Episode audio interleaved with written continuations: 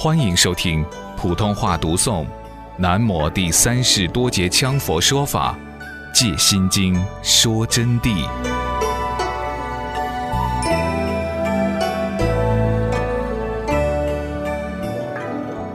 结果一说完呢，他当真一下就圆寂，就走了。这一圆寂以后，麻烦事就来了。玄奘法师回到长安以后啊，当然受到一切接待，所有礼节完了，首先就找他这个徒弟，就问皇帝的皇子生下来没有。结果打听只生个公主，没有生皇子。嗨，玄奘法师就着急了嘛，就这样，随便怎样都找不到，没有办法。为什么要说是皇子呢？这个问题很简单，因为像这种大菩萨，他不落在普通人的家里面去的，绝不落在普通人的家里面，找不到呢。玄奘法师就想到这事情糟糕了，用神通也观察不到踪影，但是啊，一直心头就惦记这件事情，因为答应过他啊，不找到他不得了啊。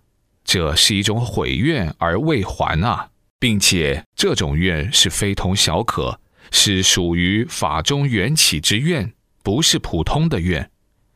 那么有一天，尉迟恭就请玄奘法师做法事，玄奘法师就去了。嗨呀，他走到尉迟恭那儿，看到尉迟恭的房子是黄墙黄瓦，跟皇帝一样的嘛，他马上就问。哎，丞相啊，生的一个儿子三年了，有没有啊？有，有一个娃娃调皮的不得了，简直是整天乱来的。嚯哟！玄奘法师听到很高兴，就喊赶快引来看。嚯，一看就是窥基法师的嘛，就是这个高人投生的，就马上叫他出家，就动员他的嘛，开始培养他。但是这个娃娃不行，日嫖夜赌的，只图好玩，繁杂的很，整天练武操功。玄奘法师就动员他。后来呢，窥基法师同意了，就说：“你要我当和尚，这是可以的，但是我有条件的啊，师傅啊。”玄奘法师说：“啥条件呢？你如果要我出家呢，首先我要酒肉一车，满载酒肉。”随时，这个酒肉车子是不空的，我要吃的。第二，要美女一车，我要跟他们玩睡的。然后第三呢，音乐、歌舞等等都必须要给我具备的。因此，要用三个车子拉上。玄奘法师说：“这个简单的很，你是特殊的，同意你，同意你。所以就这样给他配备齐全，他就出家了。”一出了家，这三车就随时跟到，就是后人称为三车和尚的。那么这个三车和尚当然就很厉害了，整个寺庙的风气都拿给他搅烂完了。但是当他一下明白佛法的道理，进入瑜伽师地论以后，他自己就把这三车东西全部不要，不管有情无情的，全部丢掉完。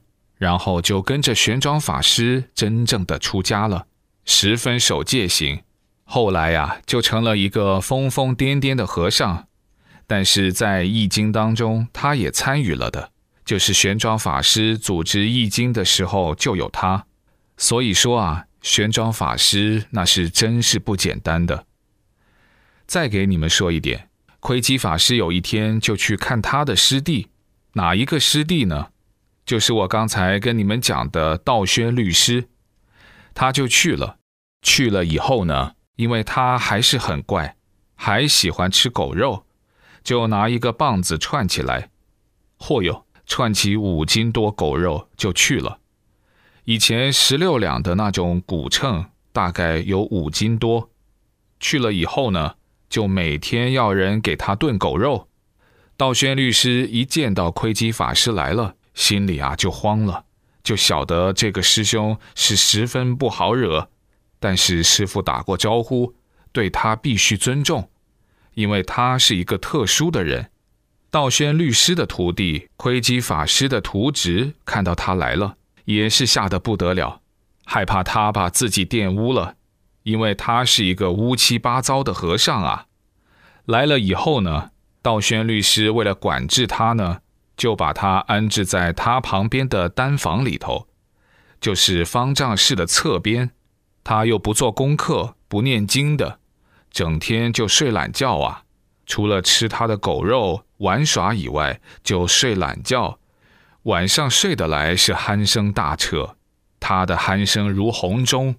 那个道宣律师呢，又要入定，就弄来定也入不下去，心里啊十分的起火。这里就牵涉到一个耳听怒，耳朵听到不喜欢的声音就要怒，因此《西游记》上六贼里头就有一个耳听怒呢。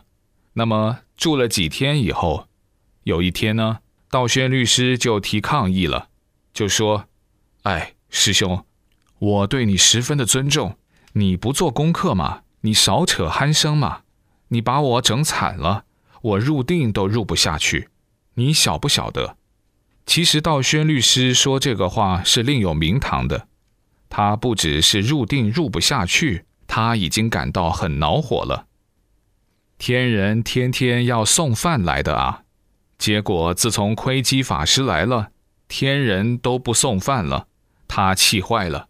他觉得窥基法师来污染了，这些天人仙女都不来送饭了，因此就准备找到借口把他驱赶了。这个窥基法师就说：“哎，师弟，你入定入不下去，你本来就功夫不够嘛，我扯憨倒无所谓。”没有伤生害命，你昨天晚上有个跳蚤来咬你，你逮到就准备把人家掐死，你又想到我出家人呢不能杀生，所以你把它一丢，这一丢下去，他脚摔断一只，嗨呀，人家好痛啊，痛得来简直一夜到天亮身患，弄得我觉都睡不好，他身患的声音大得很，嗨，道宣律师当时就吓倒了。他想，这个窥基法师在睡觉，又隔一层墙壁，他咋晓得我晚上掐到过一个跳蚤呢？哎呀，就不敢惹他了的嘛。算了，我不在你这儿住了。窥基法师说，还剩一斤多狗肉，就拿个杆子串起走了。他这一走了以后，中午天女就来了。嚯哟，鼓乐喧天，送饭来看他们师傅来了。来了就给道宣律师跪倒，就说：“师傅啊，哎呀，真是对不起您老人家呀。”道宣律师说：“不是啊，我对不起你们啊，我那个师兄啊，简直乌七八糟啊，把你们污了啊。”天女说：“你那个师兄污不污，我们不晓得，已经五天了，我们进来不了，我们每天都来了的，我们来了以后啊。”周围二十五里路全部是天龙八部护法，我们要进来，天龙八部就说我们根本没有资格进来。这个寺里面已经来了一位大菩萨，我们在保驾。嚯哟！当时这个道宣律师听到以后就吓倒了的嘛，就晓得窥基法师不晓得是好了不起的大菩萨，连天人都无法进来。你们想？玄奘法师的徒弟竟然都这么厉害，所以他译的经是精确的。我们这次讲经才用他译的经来讲的。由于玄奘大师的译经组织较为精良，且均为高僧大德所为，因为他们是高僧大德，他们做出来的，故所译之经律论三藏圣集达到了信达雅的标准译著。信就是信得过，有点可信，有据可查。其与信心能给众生带来信义之定，而且是达到了达观正理的境界。雅顺文句，就是说句子也非常高雅，没有错误。易经要讲信达雅，这个是古人易经的必然规定，故所以在七本译著心经中，就是七本译著啊。就指《心经》啊，为玄奘法师译本最为弘广奉行。